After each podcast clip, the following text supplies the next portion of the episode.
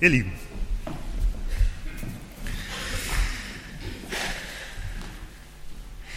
ich habe einen Bruder. Mein Bruder heißt Michael. Und mein Bruder Michael ist so ganz, ganz anders als ich. Er ist Richter von Beruf. Er ist ein sehr, sehr intelligenter, aber auch ziemlich kopfgesteuerter Mensch. Wenig spontan. Dazu ist er ein wirklicher Asket. Er hat nicht mal ein Auto. Und seine Wohnung ist so minimalistisch eingerichtet, wenn Gäste zu Besuch kommen, dann fragen die, und wann kommen die Möbel? Das Einzige, was bei ihm wirklich äh, nicht zweckmäßig ist, sind seine geliebten Blumen. Ich hingegen, ich mag meine plüschigen Kolonialstilsofas, dicke Teppiche, ganz viele Fotos und Bilder und Pflanzen. Und ich mag unseren großen VW-Bus und Sparsamkeit ist nicht so meins, ich bin meistens pleite. Ich mache vieles aus dem Bauch heraus, das wisst ihr, und natürlich in meinem Beruf geht es auch gar nicht anders, da muss man immer sehr flexibel sein. Ja, also mein Bruder und ich, wir sind grundverschieden. Aber ein Thema, das haben wir beide gemeinsam. Wir sind beide absolut passionierte Segler. Und einmal im Jahr, eine Woche lang, gehen wir zusammen segeln.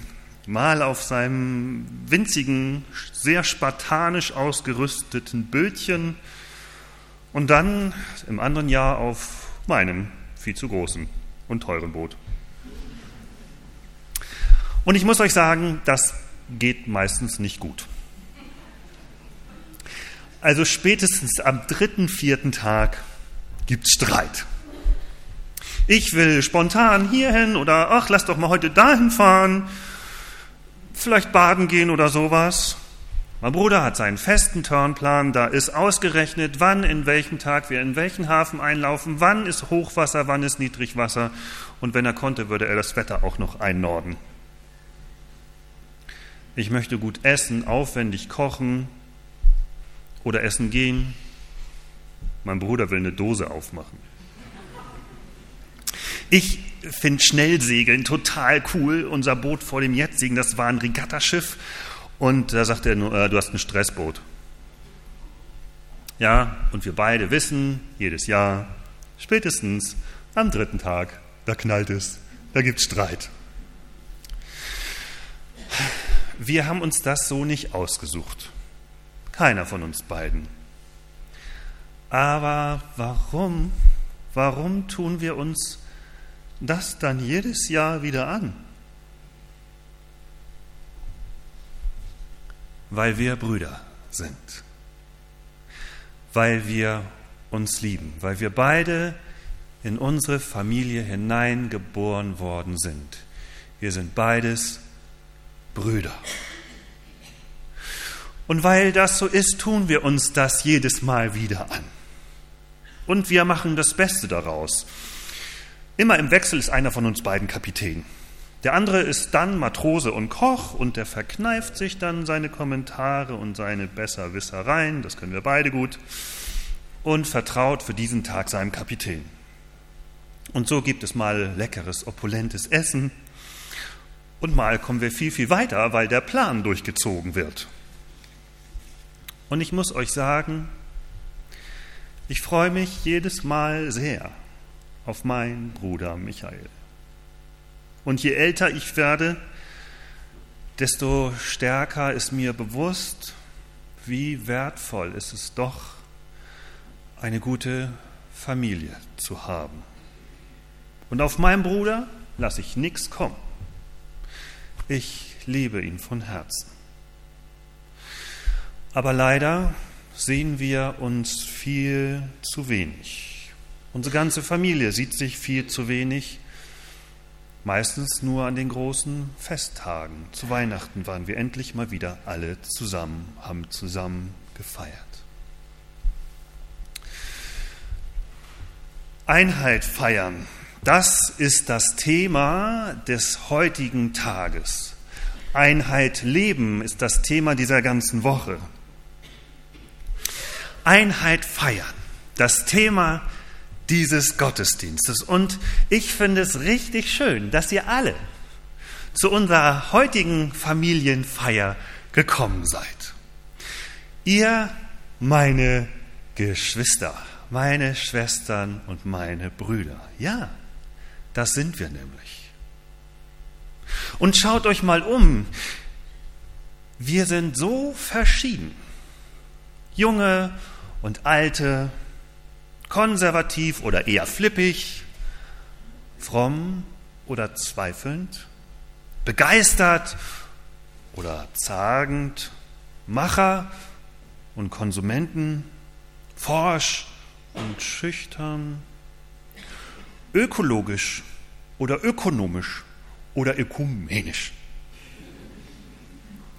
Und dann unser Glaube erst. Einige von uns sind voll fromm, andere von uns gehen regelmäßig zu Weihnachten in den Gottesdienst. Einige taufen Kinder, andere taufen nur Erwachsene. Einige glauben an die Wandlung beim Abendmahl und andere sagen, das Abendmahl ist nur eine Art Gedächtnismahl. Einige lassen sich total vom Heiligen Geist bewegen und andere stehen total auf das geschriebene Wort der Bibel. Ja, und da ist natürlich Streit durchaus auch immer mal drin. Sind ist Homosexualität Sünde zum Beispiel? Oder zählt nur die Liebe im Herzen und der Glaube an Gott? Oder ist nur ein bekennender Christ ein echter Christ? Oder reicht es doch, im stillen Kämmerlein, im Herzen irgendwie an Gott zu glauben? Verschiedene Meinungen und es gibt da sicherlich noch deutlich viel mehr. Verschiedene Meinungen, die wir hier finden und die könnten wir ausdiskutieren und könnten uns fürchterlich streiten, aber dafür sind wir nicht hier. Wir wollen nicht streiten und nicht spalten. Das können die Trumps und die Mays und die Nationalisten viel besser als wir. Da wollen wir den nicht reinmischen und das können so weltliche Menschen, glaube ich, wirklich besser als wir. Wir sind nicht zum Streiten hier, wir sind heute zu einer Familienfeier hier. Als Geschwister. Und das haben wir uns nicht ausgesucht. Wir haben uns nicht ausgesucht, zu dieser Familie Gottes zu gehören. Wir wurden hinein, geboren, hinein getaucht. Gott hat jede und jeden von uns aus Gnade ausgesucht. Er hat mit jeder und mit jedem von uns diese Beziehung angefangen. Er taufte uns, er tauchte uns in den Heiligen Geist hinein. Er brachte den Glauben und das Vertrauen an ihn in unsere Herzen. Und so verschieden wir auch sind, so verschieden unsere Kirchen ihren Glauben leben, wir alle sind doch eins. Eine Familie, ein Geist, eine Taufe, ein Gott, ein Herr, Jesus Christus. Und wir haben gehört, Jesus hat für die Einheit unter uns gebetet, im hohepriesterlichen Gebet, Johannes 17. Er sagt, ich bitte dich, dass sie alle eins seien. Wie du, Vater, in mir bist und ich in dir, so sollen auch sie in uns sein, damit die Welt glaube, dass du mich gesandt hast. Damit die Welt glaube, dass du mich gesandt hast. Ja, es geht hier um deutlich viel mehr als Friede, Freude, Eierkuchen unter uns Christen. Jesus sagt, die Welt soll sich wundern. Warum sind diese Christinnen und Christen so? Warum halten die zusammen? Warum bauen die zusammen auf, statt Mauern zu machen? Warum sind die füreinander da? Warum haben die ein offenes Herz und schließen niemanden aus? Wusstet ihr, wie krass und wie gesellschaftsverändernd diese Einheit wirken kann? Wenn wir mal tausende von Jahren zurückgehen, am Anfang des Christentums in der Kirche, die sich damals im römischen Reich ausbreitete, da sind diese Christen schnell aufgefallen. Denn sie hielten wirklich zusammen. Sie teilten das Gebet, so wie wir. Sie teilten ihren Reichtum. Und, und das war damals besonders heftig, ihnen waren die gesellschaftlichen Schranken egal. Und Schranken gab es damals deutlich mehr als heute. Da war ganz klar getrennt Männer und Frauen. Hätte es das hier nicht so gegeben, dass ihr alle durcheinander sitzt. Dann hätten auf der rechten Seite die, die Männer gesessen und links die Frauen. Und die Männer hatten was zu sagen gehabt und die Frauen natürlich nicht. Es wurde ein großer Unterschied gemacht zwischen römischen Staatsbürgern, die Bürgerrechte hatten, und den Fremden. Es gab freie Menschen und es gab Sklaven. Und die gehörten natürlich alle nicht zusammen, es gab die, die durch ihren Stand, durch ihr Geschlecht, durch ihren Einfluss was zu sagen hatten und die anderen nicht. Die waren nichts wert. Die Christen, die brachen das auf. Vor Gott, Freie oder Sklaven, Römer, Juden oder Griechen, Mann oder Frau, völlig egal. Was zählt, ist, dass Gott dich liebt. Er sagt in der Taufe, du bist mein geliebtes Kind, du gehörst zu meiner heiligen Familie. Und die Christen haben das gelebt. Es war ein gemeinschaftliches Leben. Es war eine Herde, die hatte nur einen Hirten. Es war eine Dienstgemeinschaft, in der jeder und jede sein wichtiges Amt hatte. Und man wusch sich lieber gegenseitig die Füße, wie Jesus das vorgemacht hatte, man wusch sich nicht die Köpfe. Und das ist damals aufgefallen. Und ihr wisst vielleicht, die Römer hatten erst Angst vor dieser Kraft und haben die Christen verfolgt. Aber dann, irgendwann merkte sogar der Kaiser, dass diese Einheit, dass das, was die Christen leben und sind, sind, dass das Segen bringt. Er muss das einsehen. Und wir, wir sind Christinnen, Christen. Ja. Und wir, wir dürfen diese Einheit feiern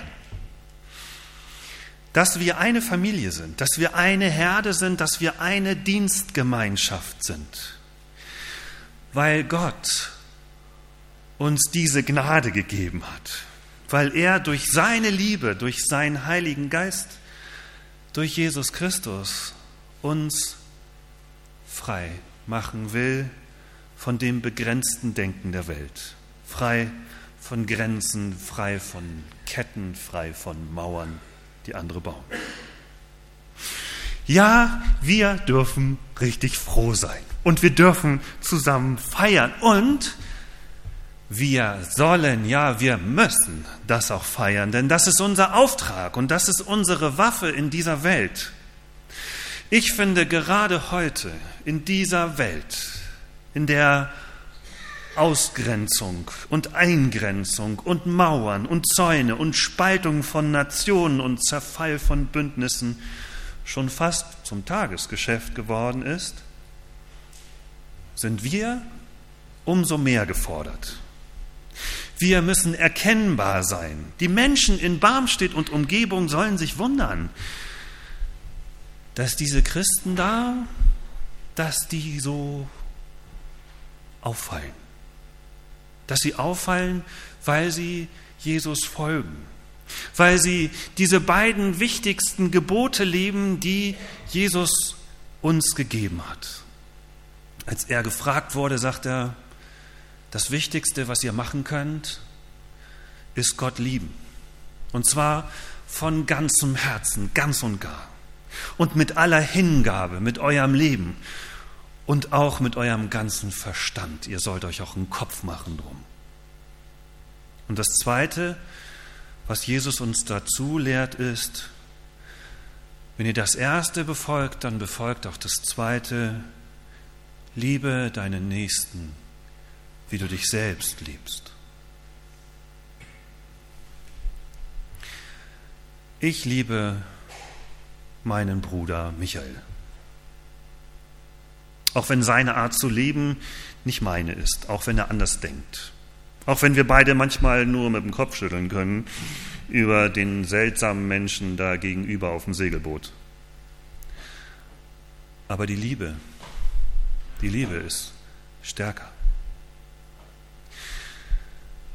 Als ich Jugendlicher war, in der Jugendgruppe am Lagerfeuer, habe ich ein Lied gelernt.